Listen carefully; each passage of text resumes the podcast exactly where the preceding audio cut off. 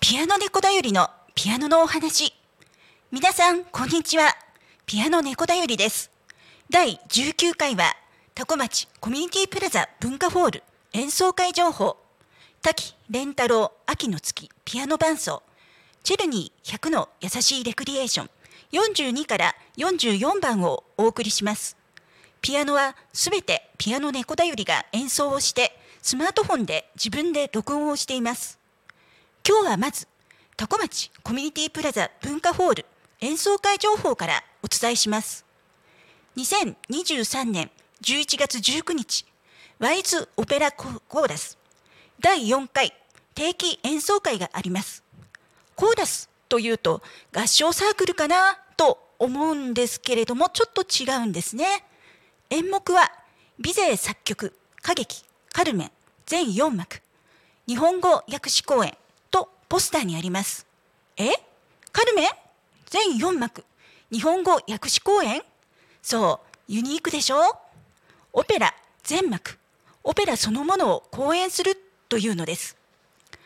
ポスターの紹介文をそのまま引用させていただきますと、ワイズオペラコーラス。プロのオペラ歌手と一緒にオペラの世界を楽しみませんか？という呼びかけのもと、2013年に発足。千葉県多古町を中心に活動しています。オペラの基礎である発声、呼吸法、イタリア語講座、音取り、演技、マナー、メイク、衣装、大道具制作まで、ゼロから学び、みんなで一つの作品を作り上げています。2013年というと10年前です。ワイズオペラの名前を聞いたことはあるものの、実のところ私もよく知りません。ただ、クラシック音楽を身近に思える環境は、タコムチ町にはあるということです。ぜひ、ワイズコーラスの皆様、町民目線でオペラ公演についてよかったら教えてください。できれば、ピアノ猫だよりの番組に出演していただけると。あ、これ、私の夢なので、ワイズコーラスではなく、個人としてでも、もしご縁があれば、ということです。ご指導されているワイズカンパニーの皆様、多古町で活動されていることを一ファンとしてお礼申し上げます。今回の公演も楽しみにしています。出演者の皆様、素敵な舞台楽しみです。2023年10月14日、ゆうたこに仮眠。こちらでワイズカンパニーの皆様がご出演予定です。ぜひチェックしてみてください。ワイズオペラコーラス第4回定期演奏会。ビゼー作曲、歌劇、カルメン、全4幕。日本語訳詞。会場13時。開演13時30分。一般2500円。中学生以下1500円。全席自由となっています。チケット取り扱いは、多古町コミュニティプラザ文化ホール、並木堂、二木書店駅前店、成田国際文化会館。お問い合わせは、ワイズカンパニー事務局です。2023年8月30日放送、昼タコに仮眠では、このカルメンの公演で指揮をされる指揮者の平野恵子さんが出演をされています。また、カルメン役の三村舞さんが番組にコメントを寄せています。YouTube で聞き逃し配信があります。ご興味のある方はどうぞお聞きください。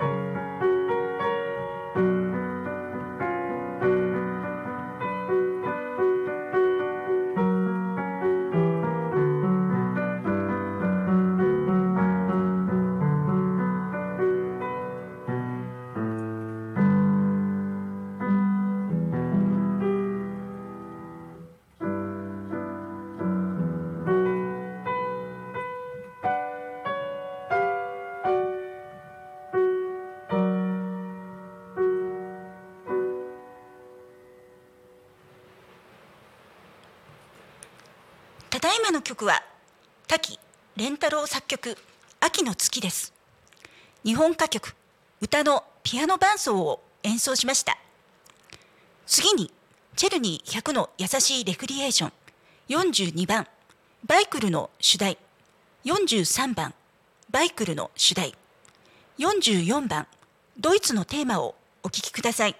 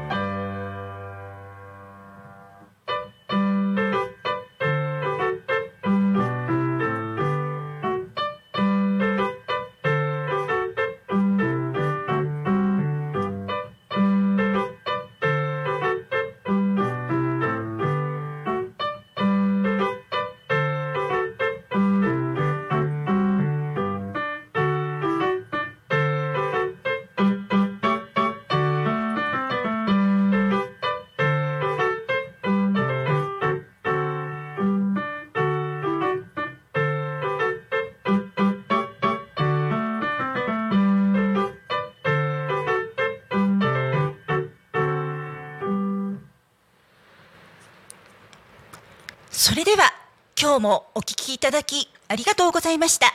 ピアノ演奏とお話はピアノ教室キャットピアノ猫だよりでした。また土曜日15時45分からピアノ猫だよりのピアノのお話でお会いしましょう。さようなら。